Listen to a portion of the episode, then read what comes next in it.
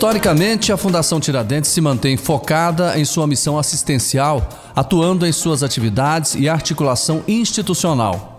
A prioridade sempre foi a busca da ampliação de sua capacidade de servir. Neste período de campanha eleitoral e dispondo de um canal que leva assuntos de interesse de seus beneficiários, surge a oportunidade de dar voz aos candidatos que são policiais militares do estado de Goiás, ativos ou veteranos, ofertando melhor condição de escolha ao beneficiário. Dessa forma, o Faz Toda a Diferença vai receber candidatos aos cargos de deputado federal e estadual para falar sobre seus projetos para as cadeiras que pretendem assumir na Câmara Federal e também na Assembleia Legislativa do Estado de Goiás. As entrevistas vão seguir regras igualitárias e terão duração de 15 minutos. As perguntas são as mesmas para todos e cada um terá três minutos para a resposta de cada pergunta. Ao término, caso não ultrapassem o tempo, os candidatos terão três minutos para suas considerações finais. Todo o tempo será cronometrado e informado ao candidato preservando a igualdade do espaço para todos. Os episódios serão apresentados na íntegra. Teremos um bate-papo que visa trazer ao conhecimento dos beneficiários os projetos políticos que influenciam em sua profissão e qualidade de vida. Contamos com a imparcialidade e a objetividade de todos. Nós vamos conversar com o subtenente Cláudio da Cego, candidato a deputado estadual pelo PTB. Candidato, qual é a sua proposta para a defesa de direitos e prerrogativas dos policiais militares ativos e veteranos? Jordevar, quando se fala em preservação de direito e prerrogativa dos militares, vem à baila a segregação de direito nos últimos anos. Né? Nos últimos quase quatro anos, foram segregados cerca de 13 direitos dos militares. E nós, como deputado estadual, temos que ter a premissa de, além do resgate desses direitos que foram suprimidos, trabalhar incansavelmente na busca da melhoria da qualidade de vida dos policiais militares, bombeiros militares, ativos, veteranos e pensionistas. E o que dá qualidade de vida é melhoria salarial. Nós estamos há anos a fio sem reposição salarial. A última se deu em 2014, parcelado, tendo a última parcela recebida em 2018 e além dessa segregação de direitos, dessa falta de reposição salarial, nós temos a nossa database que há muitos anos não vem. 2015, 18, 19 e 20 não recebemos database. A última que recebemos do atual governo foi 10% referente a 2021. Então, temos mais de 15% atrasado e já vai se acumular mais 10%. Então, é, como deputado estadual, além de buscar a, o resgate desses direitos que foram suprimidos, nós temos que ter uma política de resultado, buscando o diálogo sempre, construindo ponte sempre, porque nós sabemos que nos últimos anos, como representante classista, o que precisa as nossas categorias que representamos. E melhoria de qualidade de vida tem que ter a premissa: salário em primeiro momento, porque salário traz o reflexo para todos, ativos, veteranos e pensionistas.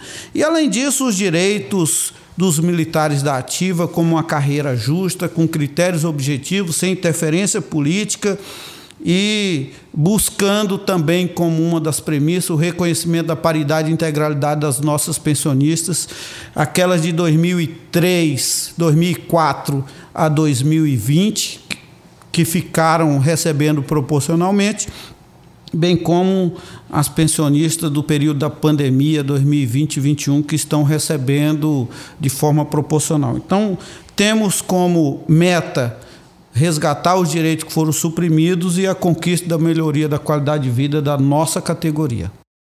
Candidato, quais são seus projetos de promoção de qualidade de vida para os policiais militares, pensionistas e familiares, sob o aspecto de assistência social, a saúde ou situações de atenção típicas das profissões ligadas a policiamento e segurança pública? Olha, nós vivenciamos uma situação muito difícil na atualidade. Os policiais militares, bombeiros militares, ao final da sua carreira, eles não se preparam para a sua nova atividade. Né?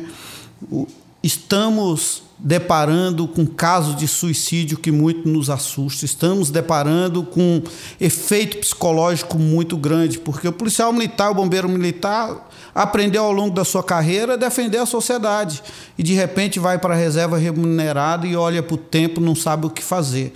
Então, há uma necessidade muito grande de um apoio assistencial e saúde um serviço psicológico de qualidade. Eu vejo na Fundação Tiradentes como um grande braço para o exercício dessas atividades. Atividades essa que já é feita também pelas as entidades representativas, mas precisamos ter a consciência que o policial militar, o bombeiro militar, ao concluir a sua carreira, ele precisa estar preparado para a sua nova vida.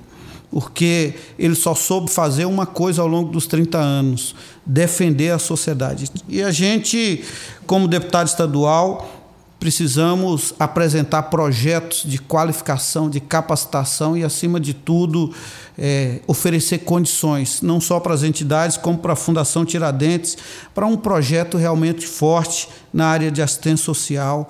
Nós precisamos cuidar dos nossos é, militares que falecem, não têm estrutura física, moral para dar um enterro digno eu vejo uma necessidade muito grande, como deputado estadual, de aquisição de uma área, de um terreno, para que nós possamos ter o próprio mausoléu da Polícia Militar e Bombeiro Militar, para sepultar os nossos heróis com honras militares. Então, é, ao longo desses oito anos, repito, como líder classista, eu aprendi muito quais são as necessidades para a promoção da qualidade de vida do nosso povo. São 26.613 policiais militares, bombeiros militares ativos, veteranos e pensionistas que precisam do cuidado especial. E um parlamentar da categoria, ele tem condições de abrir portas, ele tem condições de construir projetos sólidos que realmente traga dignidade e qualidade de vida para o nosso povo, que são os verdadeiros heróis da sociedade. Candidato, quais são os seus projetos em relação à segurança pública do estado de Goiás? Jordevar, quando se fala em segurança pública, nós temos que ter a concepção mais ampla. E segurança pública se faz não só com os profissionais que compõem o sistema de segurança pública, mas segurança pública se faz com relação institucional com os municípios, né? se faz com interlocução e, acima de tudo, com infraestrutura. E, como deputado estadual, eu tenho que ter essa concepção que, além de buscar uma valorização dos profissionais de segurança pública, nós temos que buscar dar condições para o exercício da atividade. E vivemos uma realidade tão difícil hoje com a Polícia Militar, por exemplo, que deveria ter um efetivo de 30.741 militares e tem pouco menos de 9 mil em atividade. Há uma necessidade de reposição de efetivo urgente, porque os nossos militares estão trabalhando como zumbis. Essa é a realidade. Um exercício de uma atividade exaustiva, uma escala extra remunerada muito excessiva. E isso traz um reflexo lá na ponta para a sociedade. Isso traz um reflexo lá na ponta para a própria família do policial militar. E os casos de suicídio acabam influenciando na sobrecarga de trabalho. Então, como um representante na Assembleia Legislativa, trabalha, trabalharemos com muito afinco, não só para buscar do poder público uma reposição de efetivo que é necessária não só na Polícia Militar, Corpo Bombeiro, Polícia Civil, Polícia Técnico-Científica, Polícia Penal, como também trabalhar para que haja condições reais que esses profissionais de segurança pública possam exercer as suas atividades em sua plenitude. E falar de efetivo é falar de melhoria lá no município. Nós temos hoje uma concepção que mais de 40 municípios goianos não têm efetivo lotado no município. Há um rodízio de atividade de patrulhamento ostensivo em uma, duas, três cidades ao mesmo tempo. Isso é algo alarmante e preocupante, porque mesmo a segurança pública em Goiás ser um exemplo para o Brasil, com a redução dos índices de violência, isso é algo reconhecido nacionalmente. Isso se deu exatamente pela qualidade dos profissionais de segurança pública que nós temos. Então, Jordevar, serei um representante aguerrido, buscando, além da melhoria da qualidade de vida dos profissionais de segurança pública, maiores investimentos e, em especial, concurso público, para que haja uma reposição e assim atenda a necessidade da nossa querida população goiana. Candidato, além da segurança pública, o senhor tem algum outro ponto prioritário como bandeira, como por exemplo na área educacional? Olha, educação é a base de tudo, né? A gente sabe que se você quer uma população com a evolução não só tecnológica, mas progresso, você tem que investir na base. E eu, eu sou ano, eu sou professor de história, né? Eu sou professor de direito, então eu tenho a concepção que a educação é o primórdio de uma sociedade culta, né? E nós temos vários exemplos. A Fundação Tiradentes, por exemplo, com uma faculdade da Polícia Militar, ela precisa de investimento. E ela precisa, acima de tudo, de cursos que tenha reflexo na base que ela representa uma, uma faculdade da Polícia Militar, ela precisa de um curso de medicina, ela precisa de um curso de direito, para que ela possa, inclusive, contribuir na formação intelectual de futuros policiais militares, bombeiros militares. Né?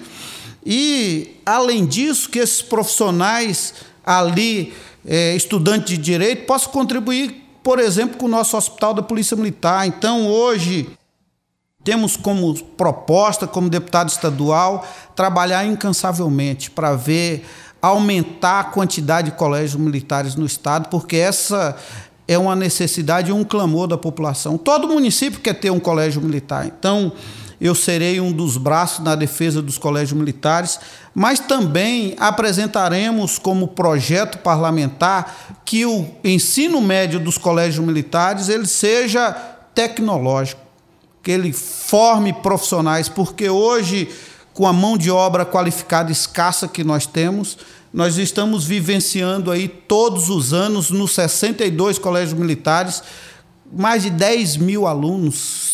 Ao concluir o ensino médio, ele olha para o tempo, não sabe o que fazer, se prepara para a faculdade mas não tem uma qualificação técnica profissional para o exercício da sua atividade laboral no mercado de trabalho. Então, um dos projetos que queremos apresentar verdadeiramente é curso técnico profissionalizante para o ensino médio nos colégios militares, porque temos a concepção que estaremos contribuindo para o crescimento e o progresso do estado de Goiás, que tem uma demanda de vagas de trabalho e não tem profissionais qualificados para o exercício dessas atividades laborais. O senhor ainda tem 35 segundos para concluir essa resposta. Olha, Jordevar, é, nós temos a concepção que seremos um deputado estadual não só da educação e da segurança pública, mas de, do estado de Goiás. E percebemos que há um vácuo muito grande, muitas atividades. Eu fui em Flores de Goiás, por exemplo, e a necessidade principal de um dos maiores produtores de arroz do nosso estado